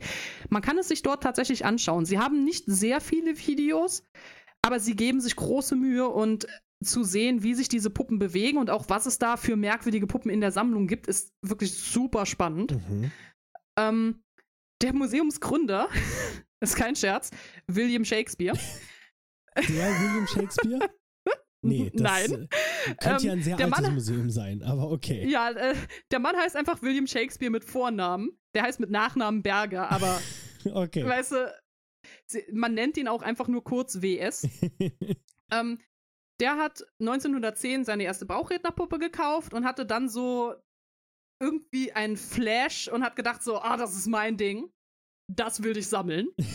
und hat über die nächsten 40 Jahre nicht nur Puppen gesammelt, sondern alles, wo Bauchreden drauf stand oder drin war. Das heißt, äh, Fotos, Autogrammkarten, Skripte, irgendwie äh, Video- oder Tonaufnahmen, Poster von Auftritten, alles. You name it. Hauptsache, es hat irgendwas mit Bauchrednern zu tun. Er hat alles davon gesammelt. Und er war eine Privatperson. Das heißt, so diese Sachen hat er zuerst mal einfach nur bei sich zu Hause ins Haus gestellt. Aber er war so eifrig mit Sammeln, dass er, man muss überlegen, so 1910 hat er angefangen. Dann hat er 1947 gemerkt, dass er zu viel Kram zu Hause gesammelt hat. Und anstatt aufzuhören, hat er die Garage renoviert und hat den Kram in die Garage gebracht. Dann hat er aber festgestellt, irgendwann, diese Garage wird auch langsam eng. Also hat er 1962 ein zweites Haus gebaut und dort die Sachen untergebracht. Okay, also ich muss sagen, als Filmsammler, äh, ich kann das voll verstehen und würde es ganz genauso machen. Nur, dass Ja, ich- meine ich- Sachen weniger Platz einnehmen. Also bei mir dauert es noch ein bisschen, bis ich Ja. eine Garage oder ein Haus anbauen muss. Ja, das sind, ich meine, fairerweise, DVDs sind da auch leichter zu stapeln als ähm, Puppen. ja. Aber ey. Und interessanterweise, dieser Mensch war kein professioneller Bauchredner. Also er war einfach noch nur gedacht, ein dass du lieb. gesagt hast, das ist mein Ding. Da meinte er nicht Bauchrednern, sondern rein einfach nur Nein, die Puppen. also es ist, mir ist aus der Beschreibung nicht klar geworden, es kann sein, dass er sich laienhaft daran versucht hat. Davon gehe ich sogar stark aus, sonst wäre er ja nicht so ein arger Fan er gewesen. sammelt die nur. Er, Und wie ein Filmsammler, Ja, der nur die DVDs ins Regal stellt, aber gar keinen Fernseher hat. ja, ich weiß nicht, also es stand überall explizit dabei, dass dieser Mensch kein professioneller Bauchredner war. Aber vielleicht ist die Betonung auch auf professionell und er hat zu Hause in seiner Garage mit jeder einzelnen Puppe Bauch geredet, aber nie auf Auftritten. Ja, also ich, Also- ich, ich würde es hoffen, sonst würde ich einfach sagen, er ist irgendwie komisch. Ja, er, ähm, er war aber äh, für die Bauchredner per se sehr wichtig, weil er war 20 Jahre lang Vorsitzender der Internationalen Bruderschaft der Bauchredner. Also er muss irgendwas gekonnt haben, sonst hätten sie ihn ja nicht dazu gewählt. Nehme ich jetzt einfach mal an, aber okay. Und dieser Mensch war auch krass gut vernetzt. Das ist auch, wenn man sich dieses Museum anschaut und die Berichte hört, mit wem der gesprochen hat, äh, Leute haben ihn teilweise angeschrieben und haben gesagt, hey, meine Puppe brauche ich nicht mehr, möchtest du die haben? Ich schicke sie dir nach Amerika. Und haben ihm dann wirklich, wenn die mit Puppen fertig waren, die Dinger hochgeschickt, weil sie wussten, dass er so ein begeisterter Sammler ist. Der hat, äh, muss man sich immer klammern, ne, so von 1910 anfangen zu sammeln. Mhm. Er hat, er, also du hast nicht unbedingt Leute angerufen aus Übersee, sondern er hat Briefe geschickt und er hat die Briefe in alle Welt geschickt, teilweise 50 Briefe pro Woche, um sich mit diesen Leuten kurz zu schließen und mit denen Kontakt zu halten. Und jetzt wird's, ich weiß nicht, es wird's noch ein bisschen bizarrer. Ähm, ja, also dieser Mensch war verheiratet und er hatte einen Sohn und der Sohn hatte auch schon eine eigene Familie. Die sind alle vor ihm gestorben. Dieser arme Mensch hat seine Frau, seinen Sohn und seinen Enkel überlebt. Okay. Sind, Und- sind die eines natürlichen Todes oder ist. Ah, weiß, okay, einfach nur. Bestand nicht dabei. Also ich nehme mal an, wenn der. Und er ist daheim geblieben, weil er auf seine Puppen aufpassen musste oder so. Ich habe keine Ahnung, aber der Clou ist jetzt folgender. Der Tod dieser Leute führte natürlich dazu, dass WS keine Erben hat. Und dann ist die große Frage, was mache ich mit meiner Sammlung, die inzwischen zwei Häuser und eine Garage umfasst und der ich eigentlich mein ganzes Leben gewidmet habe. Und dann Also hat er, hat's seinen damals besten rein nur als Sammlung benutzt und noch nicht jetzt irgendwie ausgestellt oder mal Gäste. Äh, ähm, er hat ähm, er hat es nicht offiziell, also weil du die meintest war- ja, jetzt die Sammlung ein, war, ähm, Museum. Genau, also die Sammlung war zugänglich seit, ich glaube, 1937, dass Leute sich das angucken durften, aber es war halt eine ne Privatsammlung immer noch. Mhm. Und nachdem jetzt eben aber kein Erbe mehr da war und er ein bisschen Angst haben musste, dass, wenn er stirbt, diese Sammlung aufgelöst und in alle vier Winde zerstreut wird, hat er sich mit seinem Anwalt und seinem guten Freund unterhalten und der hat ihm vorgeschlagen, ja, hey, wenn du so ein Non-Profit-Projekt daraus machst, dann dürfte man das eigentlich danach nicht auflösen. Und dann hat er eben dieses Museum gegründet. Und so kommt dieses Museum zustande. Weil, weil der WS so hinterher war, dass die Sammlung eine Sammlung bleibt und dass sie nicht verschwindet, dass sie weiter der Öffentlichkeit äh, zugänglich gemacht Mhm. wird. Und ähm, tatsächlich, ich hatte mir zuerst ein bisschen Sorgen gemacht, weil ähm, das Windhaven geschlossen war. Mhm. Und äh, die, ich weiß nicht, warum sie geschlossen haben, aber sie, äh, sie öffnen tatsächlich nochmal im Mai. Mhm. Also, das Museum ist immer noch da. Äh, inzwischen hat es über 1100 Puppen. Und das sind nur die Puppen, das ist noch nicht der ganze andere Kram, den sie haben. Sie sind auch immer noch eifrig am Recherchieren und am Weitersammeln. Das heißt, wenn man Bauchredner ist, kann man auch seine Puppen, seine, äh, seine Skripte und alles kann man weiterhin dorthin schicken. Das sammeln die immer noch. Und sie haben, wie gesagt, ähm, äh, eine große historische Sammlung. Also sie haben auch Puppen aus dem 19. Jahrhundert und aus dem 20. Jahrhundert. Sie sammeln nicht nur moderne Dinge. Mhm. Ich habe aber vor allen Dingen deshalb so, so großes Interesse in dieses Museum, weil, wie gesagt, sie haben einen YouTube-Channel. Sie haben in dem YouTube-Channel Dinge vorgestellt und ich habe jetzt eine bunte Auswahl an Sachen, die ich gelernt habe aus Videos von diesem Oh, YouTube-Channel. jetzt bin ich gespannt, ja. Ja, ja. Ähm, eine Sache, die ich total kurios fand, weil zu dem Zeitpunkt war mir noch nicht klar, wie groß Bauchrednerpuppen überhaupt werden können. Ich dachte, das sind die Dinger, die du dir auf den Schoß setzt. Und dann haben sie mir gezeigt, so, nein, nein, ähm, im Vaudeville waren lebensgroße Bauchrednerpuppen eigentlich sehr beliebt. Besonders, wenn sie zusätzlich noch imstande waren zu gehen. Das heißt, man hat diese Puppen komplett, also wirklich in, kennst du diese typischen 1900er Anzüge mit dem großen Zylinder? ja. Man hat die in diese Anzüge mit dem Zylinder gesteckt. Am besten hast du dich als Bauchredner passend dazu auch in einen Anzug mit Zylinder gesteckt. Und der Bauchredner konnte eben über die, diese äh, Stange, weil die waren genauso aufgebaut wie, wie Bauchrednerpuppen sonst auch, ne? Mhm. Mit einer Stange, auf der der Kopf sitzt. Aber an der Stange konntest du die Beine mit bedienen. Und es gibt, wer, wer wirklich Interesse daran hat, das zu sehen, und ich kann es nur empfehlen, der kann sich auf dem YouTube-Channel anschauen, wie das aussieht, wenn ein Bauchredner mit seiner Puppe gemeinsam einfach nur äh, einen Gang runtergeht. Sie haben sowohl ein Video mit der angezogenen Puppe als auch mit der ausgezogenen Puppe, dass man sieht, wie die Gelenke bewegt werden. Also, also großartig. Ich, ich werfe mal so mit ein, wir werden nicht jedes einzelne Video verlinken, aber wir werden auf jeden Fall den YouTube-Channel auch verlinken und da könnt ihr ja. euch dann die Videos raussuchen. Absolut. Das klingt jetzt aber wirklich, sieht es so unheimlich aus, wie es klingt, oder sieht es eigentlich noch. Es, es ist, es ist super merkwürdig. Wenn man, wenn man die Puppe mit den Gelenken sich bewegen sieht, denkt man sich so, okay, bisschen schräg, aber wirklich schräg ist es, wenn du die Puppe dann komplett im Anzug siehst, weil es ist, äh, man muss ja auch dazu sagen, Vaudeville war 1830 bis 1930. Die sind inzwischen, werden die annähernd 100 Jahre alt, die guten Dinger, mhm. wenn nicht sogar noch älter.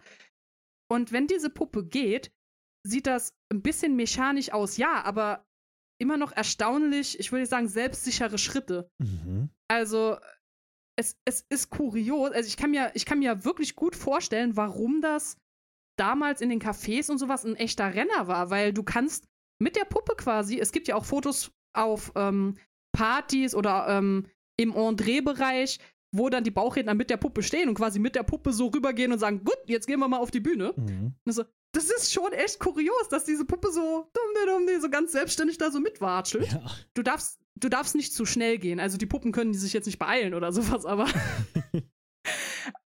es, es ist erstaunlich flüssig. Immer noch so ein bisschen abgehackt, dass du siehst, okay, da muss eine Mechanik dahinter sein.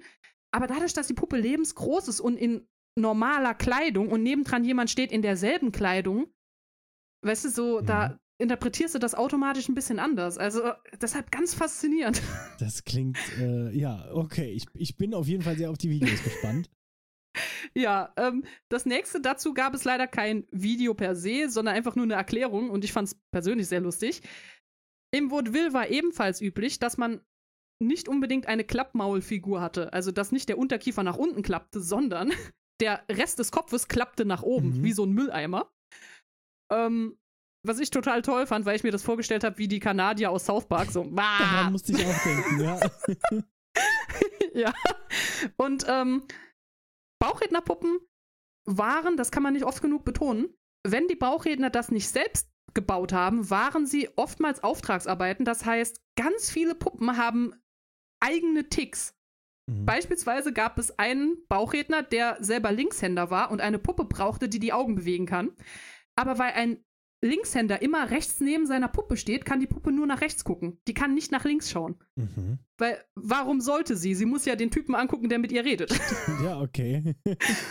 ähm, genauso gab es auch Bauchredner, die dann irgendwie Anforderungen stellten, wie ein Bauchredner hat eine Puppe in Auftrag gegeben und hat gesagt so, ja, hi, äh, wenn sie die bauen, die braucht einen Kopf, der genau so und so groß ist. Und dann hieß es, äh, warum? Aber das proportional macht das für den Rest vom Körper keinen Sinn. Und dann hat der Bauchredner gesagt, ich habe zu Hause so einen schönen, teuren Samtzylinder und ich will, dass die Puppe den anziehen kann. Aber der passt ihr nicht, wenn der Kopf nicht groß genug ist. Also macht den Kopf so groß. ja, gut.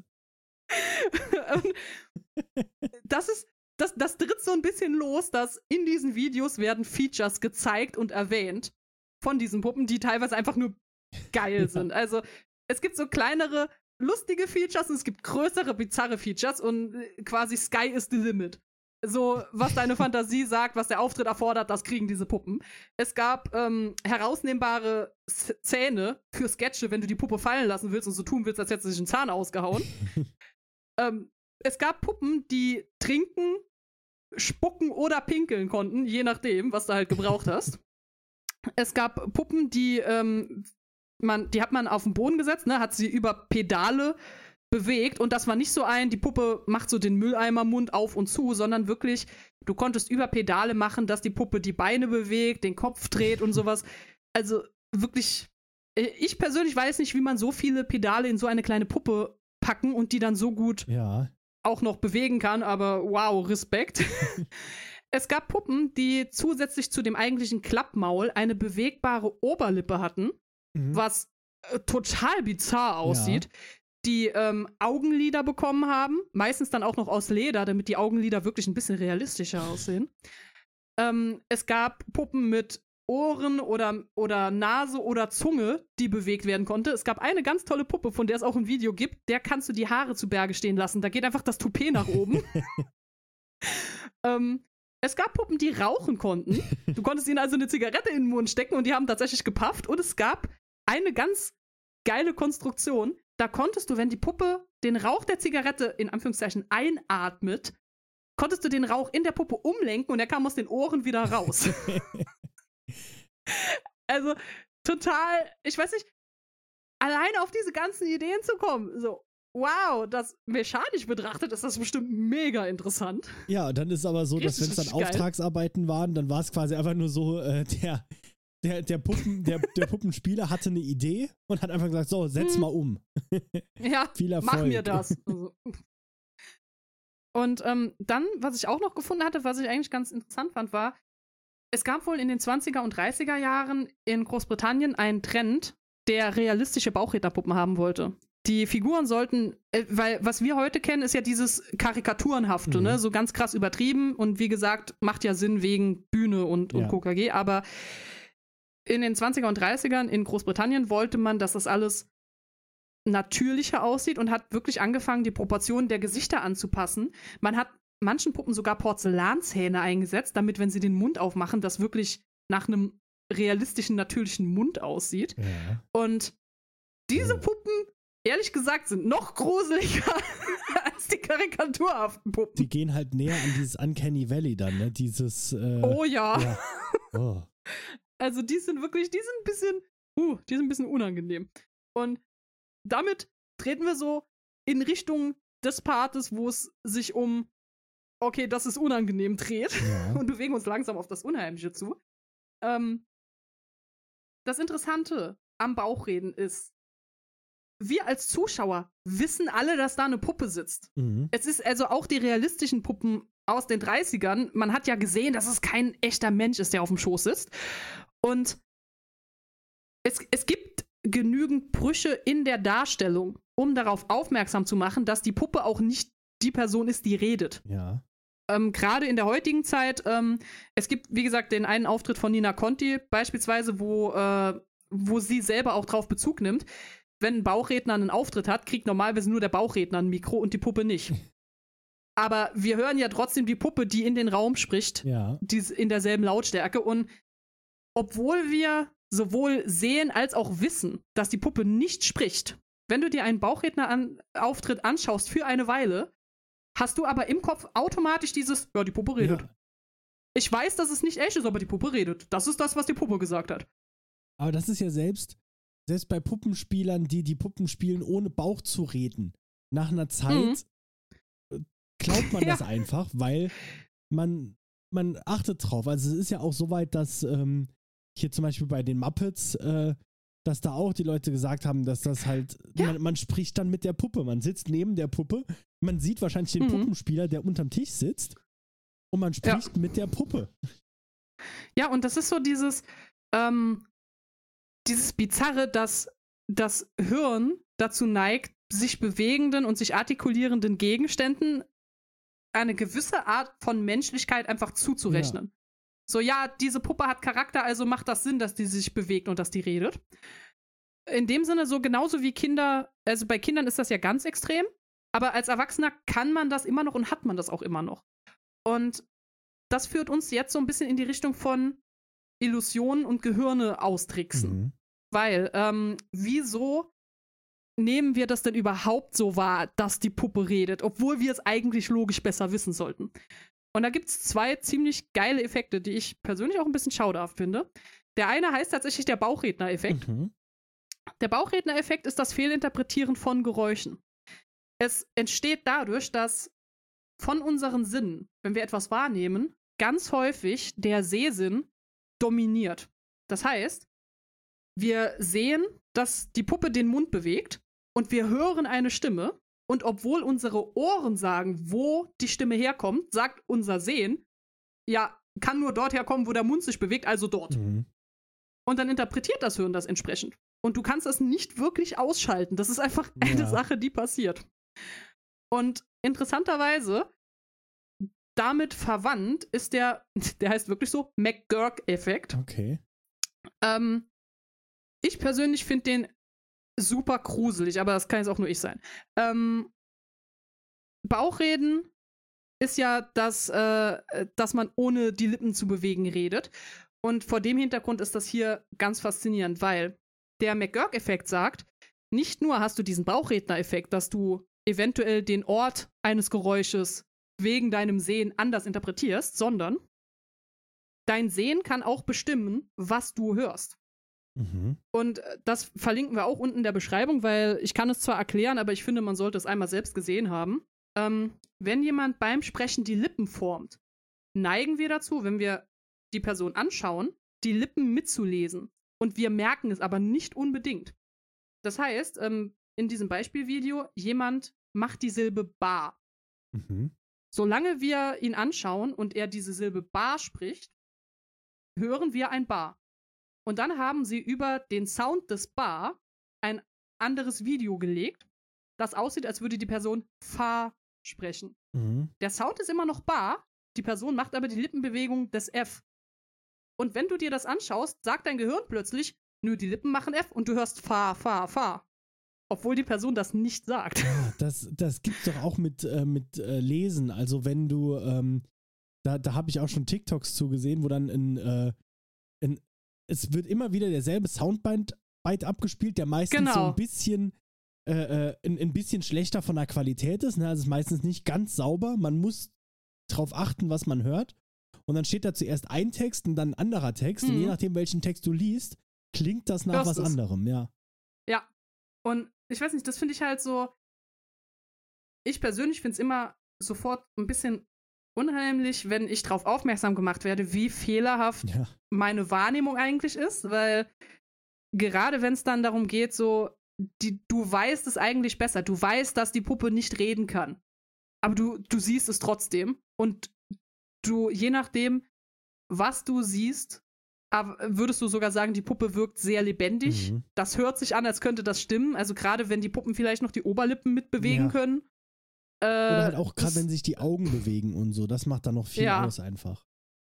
Also das, huh, das hat mich sofort schon so ein bisschen geschaudert. Und dann habe ich gedacht, so ja, hm, ich habe bislang sehr viel allgemein zu, ähm, zu Bauchrednerpuppen und so gefunden, aber irgendwie habe ich noch gar nicht so wirklich was zum Unheimlichen gefunden. Ich meine, da waren immer mal Anklänge, aber Mhm. und dann, ja, ich habe gesagt, der, das früheste Beispiel für Bauchrednerei als Entertainment ist 16. Jahrhundert. Da habe ich nicht geflunkert, aber das habe ich absichtlich so formuliert, denn Bauchrednerei gab es schon sehr viel vorher, Mhm. nur sehr viel vorher war es noch kein Entertainment. Bauchrednerei gibt es eigentlich so seit der Antike schon. Mhm. Also die, ich, ich habe was von, von archäologischen Funden aus Ägypten und aus dem hebräischen Sprachraum gelesen. Allerdings äh, wurde das nicht sehr viel weiter erklärt. Die detailliertere Erklärung kam zu, über das Bauchreden aus dem antiken Griechenland.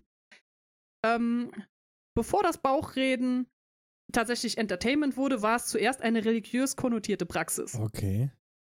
der Name, also sowohl unser deutsches Bauchreden als auch das englische Ventriloquist kommt aus, äh, aus dem Bauchreden, also im Englischen Venter ist Bauch, Loqui ist Reden im Lateinischen und zusammengesetzt Mhm. Ventriloquist, der Bauchredner auch.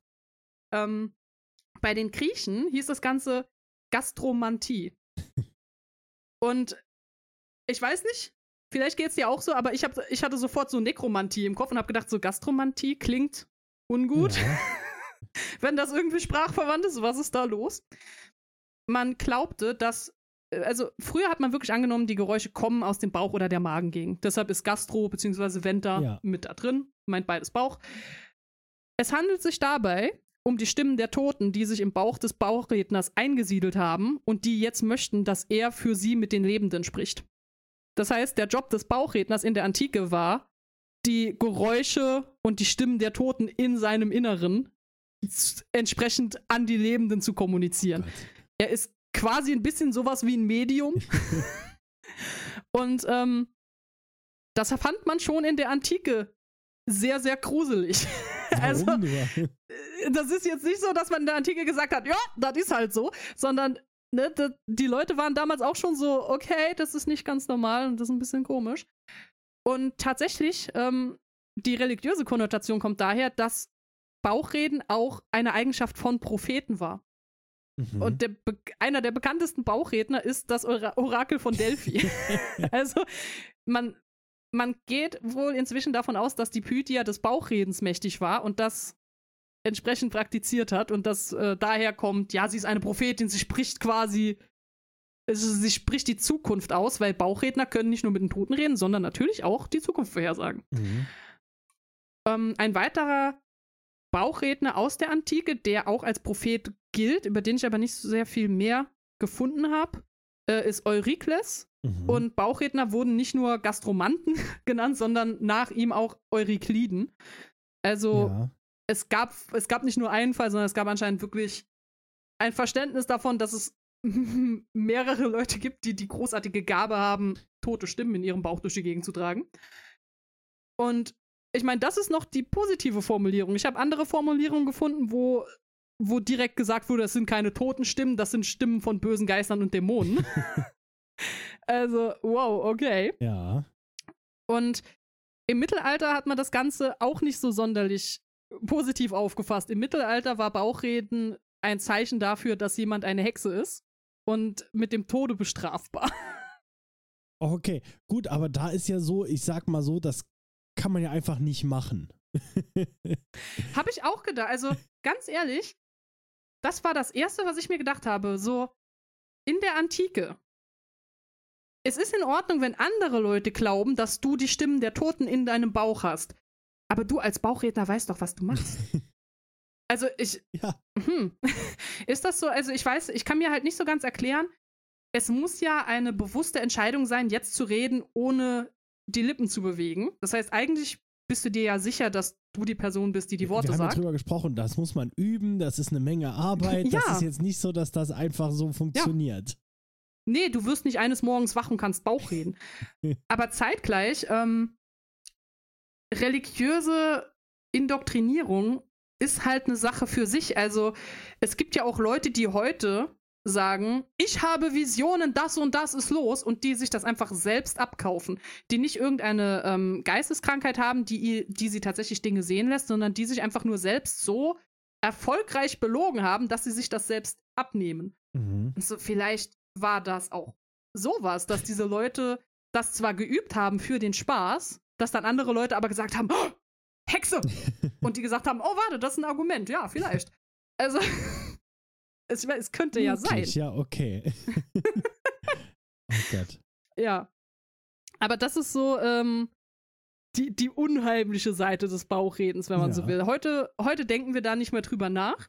Allerdings, ähm, ich kann mir vorstellen, warum das in der Antike komisch war, weil man muss sich noch mal in den Kopf rufen. In der Antike war die Bauchrednerpuppe immer noch nicht dabei. Mhm. Ja. Also in der Antike war das wirklich jemand steht da und redet mit der Luft und die Luft gibt Antwort und du denkst, "Oh, wer war ja. das? Und damals war es halt auch noch nicht als, ähm, als Show-Act bekannt. Also ich meine, wenn jemand auf Ja. der Bühne steht und das macht, dann weiß Ja. man ja, okay, das ist Unterhaltung, hier geht es darum, äh, äh, Spaß zu haben. Wenn das einfach einer, ein Priester macht, äh, heute ist es jetzt halt auch so bekannt als Show-Act, dass es nicht mehr so einfach ziehen würde. Richtig. Aber damals, also bevor es bekannt war, ja, wenn da jemand redet und auf einmal kommt eine Stimme neben dem raus, ohne dass der die Lippen bewegt, dann würde ich mir auch erstmal Gedanken machen. Und ich glaube auch, dass der Kontext die Musik macht. Mhm. Also, ich kenne das aus der Kunst, dass wenn du ein Bild in ein Museum hängst, ist scheißegal, wie gut das Bild ist und wer das Bild gemalt hat. Allein die Tatsache, dass es im Museum hängt, wird Leute dazu verleiten, anzunehmen, das ist teure Kunst. Sonst würde es ja nicht hier hängen. Und genauso denke ich mir, wenn ich in einem Tempel als Priester oder Priesterin unterwegs bin und in diesem Kontext das Bauchreden anfange, wird es natürlich anders rezipiert. Mhm. Als wenn ich irgendwie einfach zu Hause stehe und sage, guck mal, was ich kann. Ja. Also. Je hm, nachdem, in einer der, der härteren äh, amerikanischen Kirchen könnte ich mir auch vorstellen, dass ein Priester sowas durchziehen könnte und die Leute es glauben würden. hm, Ähm, Boah. weil ab einem gewissen Punkt, also je nachdem, wer da vor dir steht, eine sehr krasse Vertrauensperson, dem vertraust du Ja. ja auch. Also sowas würde wahrscheinlich immer noch irgendwie ziehen, aber hoffentlich äh, nicht. Ja. Gut. Ich, Ja? ich meine, äh, ich wollte nur noch mal sagen, wie gesagt, wir, wenn wir heute einen Bauchredner mit seiner Puppe sehen, sagt unser Gehirn uns immer noch, die Puppe redet. Also, Genau. obwohl wir es besser wissen müssten. Und jetzt muss man sich vorstellen, dass es Zeiten gab, in denen man es vielleicht nicht unbedingt besser wusste. Ja. Und was diese Puppen halt aber dann einfach nochmal so gruselig oder unheimlich macht, ist halt wirklich dieses, so, so dieses Uncanny Valley. Wir gehen immer näher ran. Also Puppen sehen schon menschenähnlich Ja. aus. Jetzt sind wir hier bei menschenähnlichen Puppen, die sich auch noch bewegen und äh, äh, die Augen bewegen, den Mund bewegen und eine Stimme kommt, die nicht von, Genau. also die sonst nirgends zuzuordnen ist. Ähm, Ja, vor allem, sie sind ja wirklich quasi gleichzusetzen mit dem Bauchredner. Also er hat ja den Dialog mit der Puppe und die beiden sind auf einer Ebene Mhm. wahrzunehmen. Ja. Genau, und äh, deshalb, und das ganze Thema werden wir jetzt in nächste Woche, vielleicht in den nächsten zwei Wochen mal gucken, äh, noch ein bisschen tiefer angehen, wenn wir dann mal gucken, wie werden denn diese Bauchrednerpuppen in den Medien eingesetzt. Ich sage Mhm. Medien, weil es gibt auch Bücher, es gibt äh, Geschichten, es gibt äh, alles Mögliche und da kommen wir dann in den nächsten Folgen drauf. Ähm, ja. Maike, hast du noch irgendwelche abschließenden Worte? Ja, ich mache nochmal Werbung fürs Wendhaven Museum. Ich wirklich, ich hatte sehr viel Spaß auf der Website. Es ist nicht viel Arbeit. Die Videos sind auch sehr kurz. Schaut mal rein. Die Leute wirken sehr nett und die werden sich bestimmt über Klicks freuen. Dahin äh, bewege ich mich auf jeden Fall auch, sobald wir hier fertig sind. Ähm, und dann würde ich doch sagen, danke fürs Zuhören. Äh, danke noch einmal an Jess, die die letzten zwei Folgen dabei war. Ja. Ähm, hört auch bei Grabesstille rein. Und äh, ja, dann würde ich doch sagen, danke fürs Zuhören und wir hoffen, wir konnten euch auch diese Woche wieder das Fürchten lehren.